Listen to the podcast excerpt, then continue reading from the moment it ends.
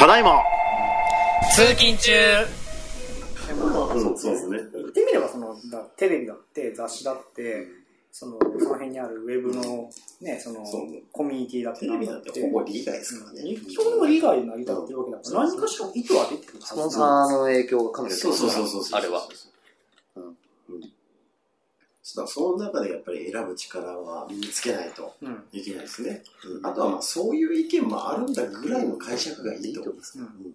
だから、僕が中中立ではないですけど、いろんな方向、うん。でも一つのなんか情報がじゃあ真ん中に丸としてあったら、うん。その周りにはなんかもう例えばまあ 4, 4つの方向があったりとか、よ 8, 8個の入り口があったりとかみたいなので、なんか中立じゃないですけどいろんな方向から切り口が見えるなと思ったらやっぱニュースピックスだったんですよ。うん。ニュースピックスだといあれコメントでいろんな人の意見もうの意見180度違う人もいたりするので、うんあれでなんか自分の中の落としどころというか、疑問点となんか矛盾点、うんあ、共通してるとここだなっていうところで、共通点は炙り出されるので、それをなんか理解するみたいな、うんいうふうになんか使ってるんですよ。確かにはい確かに。そういうふうに使う。でも一本的な SNS とかだったり、まあ、情報サイトとかニュースサイトだと、うん。うん。やっぱその曲げられたまあ 情報っていうのが一方的に受けてしまうので、ニュースピックスは偏ってないですね。はい。うん。かなとはいろんな経営者のあれは、だったり、まあ、いろんな役員とか、うん。いろんなもう本当様々な業種のがあるので、なんかあれは、あそこに共通点を探すっていうのは、うん。なんか自分の中では、あそこの情報は結構面白い。うん。情報というか、コメントを見て、情報をもう一回咀嚼するっていうのは面白いなっていうふうに活用してますけどね。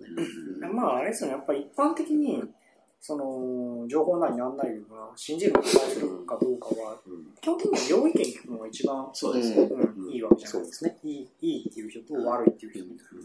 そっからは自分で決めるしかないですけど。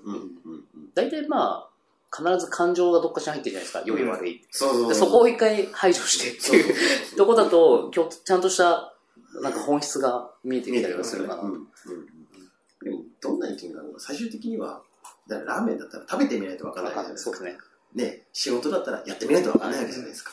うん最後はそこに落ちますよ、結局は。そうですうんで、そこからのなんか、あれまあ、価値観人それぞれだよねって結結果の答えになっちゃうんですよね。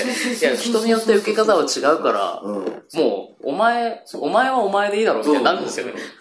俺は濃いラーメンが好きだからこれ美味しい美味しいとこだけどいや薄いもの好きのお前がこれをまずいって言ってもそんなの知ったこっちゃねえって話なん。ですよ行かなきゃいいじゃん。そうそう。そうなんかね、さっきの話にも戻るんですけど、多分そういう、なんか、なんでしょう、信じるっていう話に戻ってくるんですけど、なんか何かそういう自分が思ってなかったことに結果なって、まあ、責任転嫁じゃないですけど、だったり信じてたのにみたいな、うん。なるとかだったら多分言葉とかにしちゃいけないのかと思うんですよ。SNS とかでうん。自分はこうだって言っちゃうのが多分いけないんで、ぐっと多分、こらえ、こらえるというか自分の中で解決させるっていうのはいいのかなっていうのが最近はよく感じる。僕は僕はこう思っていますって言うん。ですよこういう意見を持っていますでいいんですよこうだ。うん。絶対こうだ。お前らの意見は間違ってる。だと、はい。それはちょっとなんかそうですね。それはあなたの主観でしょ？って話になっちゃう。ん。でそれでもいいし、SNS で書かなくてもいいのかなともやっぱ思うんうんうんですよね。書いたとしてもなんかすぐ消すとか。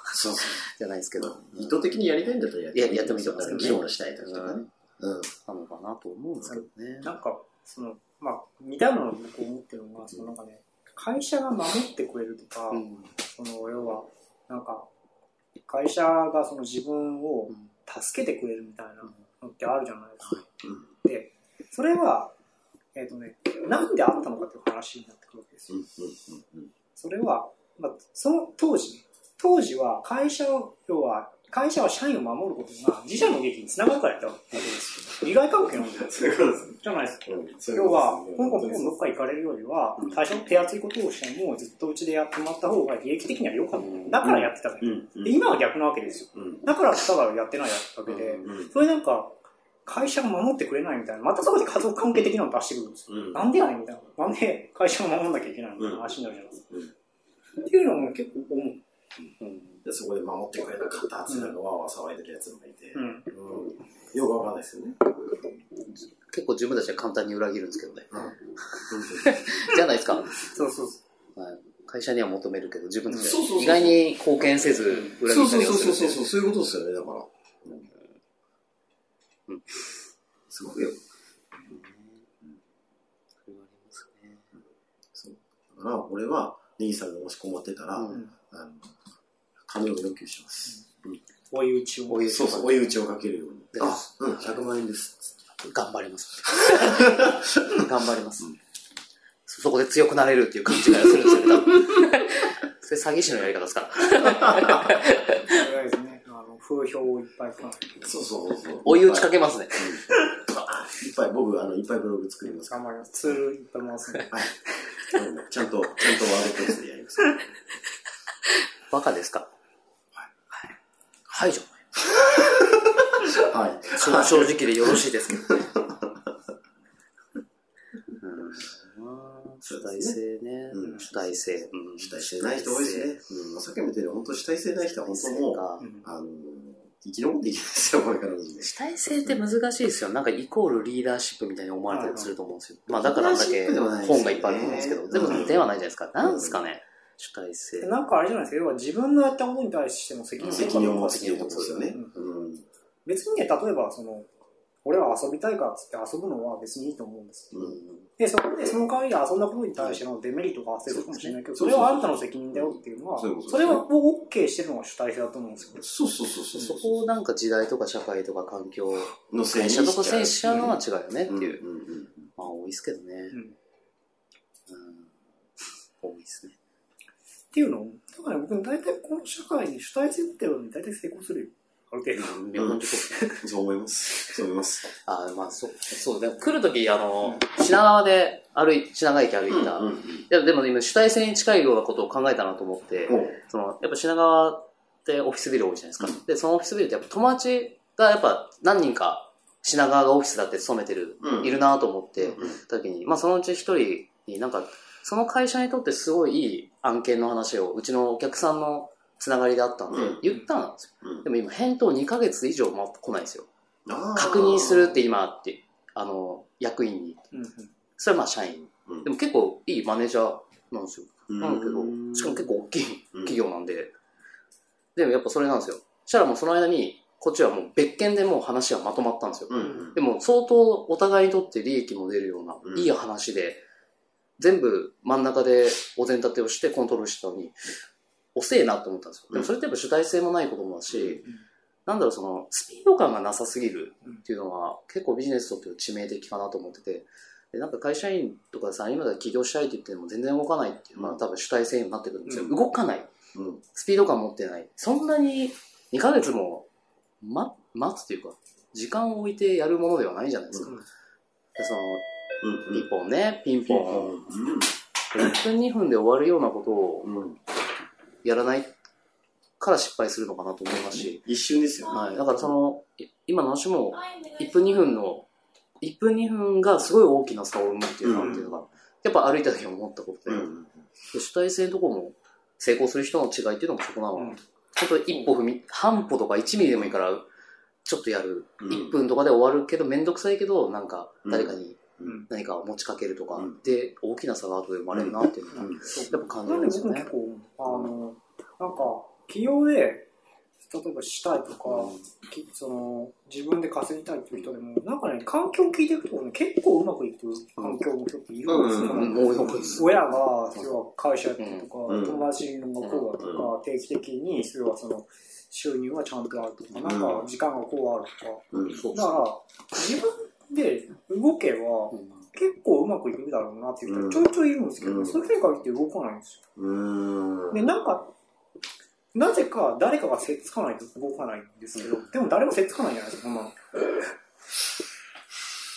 からなんかずっと停滞してるみたいな結構いる。るうちのお客さんにもいるんだよなそこで言われうんて、なんかモチベーション上げる方法教えてくれって最近言われたんですよ。うんねえよって言ったんですよ。ないっすねモチベーション、で言ったのが、モチベーションで左右されるならやめた方がいいっすよ。そうっすねあの、甘えんなっていうのは言ったんですよ。うん相手もまあ女性だったんですけど、珍しいんですよ。男性だと多いんですけど、うん女性でなんかモチベーションが上がらず、うんうん上がらないなら上がらないうんでいいんじゃないですかってなるわけですよ。あの、うん極論冷たくなるかもしれないですけど、でもみんな多分思ってることだと思うんですけど、あなたの人生関係ないんでってなるじゃないですか。そうそうそうそうそういうことそうですよそういうことですよ。あの、突き放す言い方になるかもしれないですけど、うんでもそうじゃないですか、そうっすね。いや、本当そうっすよ。うんだったらやめればいいんじゃないって感じ。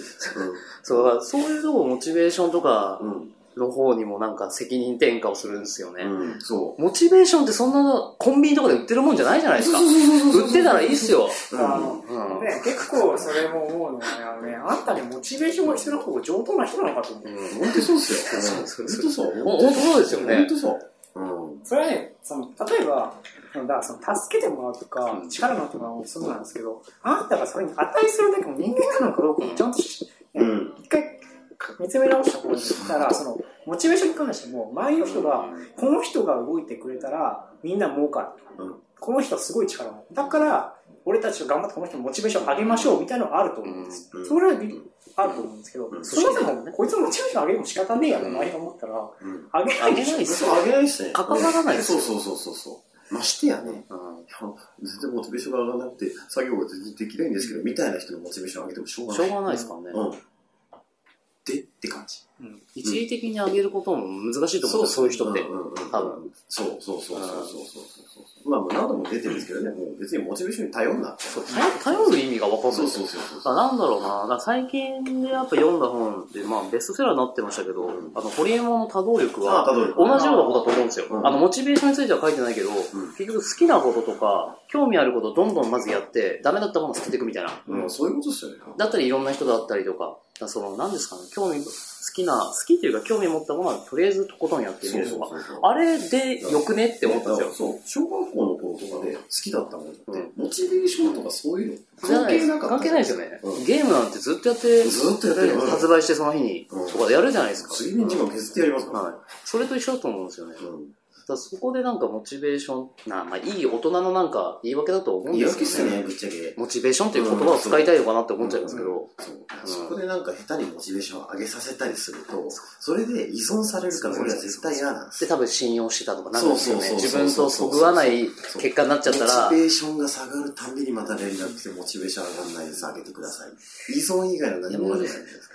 だそれで結局得するのって、あの、簡単に言えば詐欺師ですよ。そうですね。詐欺師はわざとモチベーション上げに行きます。そういう時。うち、その個人、B2C、個人向けの方のこの顧問サービスって、てもう撤退したんですよ。うん。去年に。う。うんんで、やっぱり理由の一つってそれも、やっぱ一つなんですよね。うん人は変えられねえなと、そうですね。あの、思ったんですよね。うん、そうそうだ。それも主体性ですよね。はい変わる気がない人は変えられない。はいお付き合いやっぱり今でも長い人が多いですけど、やっぱその、それって多分100人いたら、2割、3割いるかなっていうわけですよ。その以外って結構普通に飛ぶうん、飛ぶ。じゃないですか。飛ぶ。で、モチベーション理由にして、なんか言い訳ばっか動かないとか、まあ男性に多かったですけど、うんそういうのもあって、なんか、こっちの気を吸われるんですよね。うんこっちの。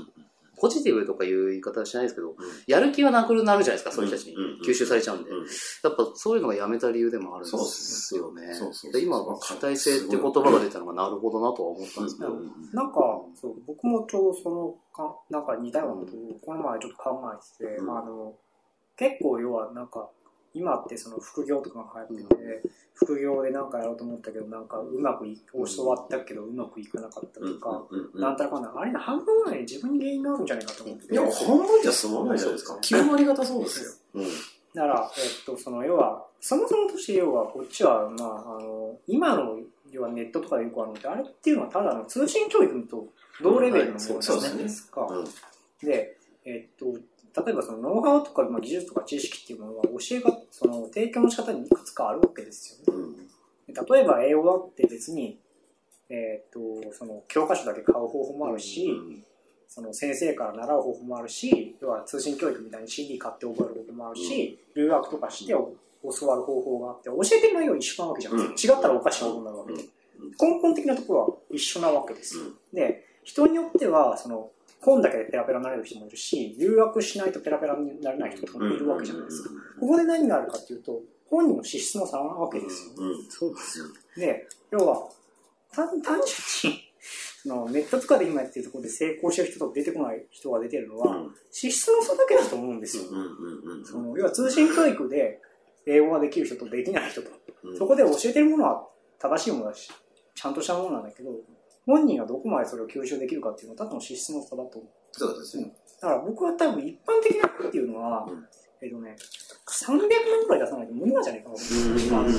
要は、一番の高レベルって何かっていうと、マンツーマンって言うんですよ。うんね、例えば英語で言うんだったら、英語ができる人に1日何日かマンツーマンのつきっきり教えてもらってる、まあ受験で言えば家庭教師そうですね。これがまあ一番習得しやすい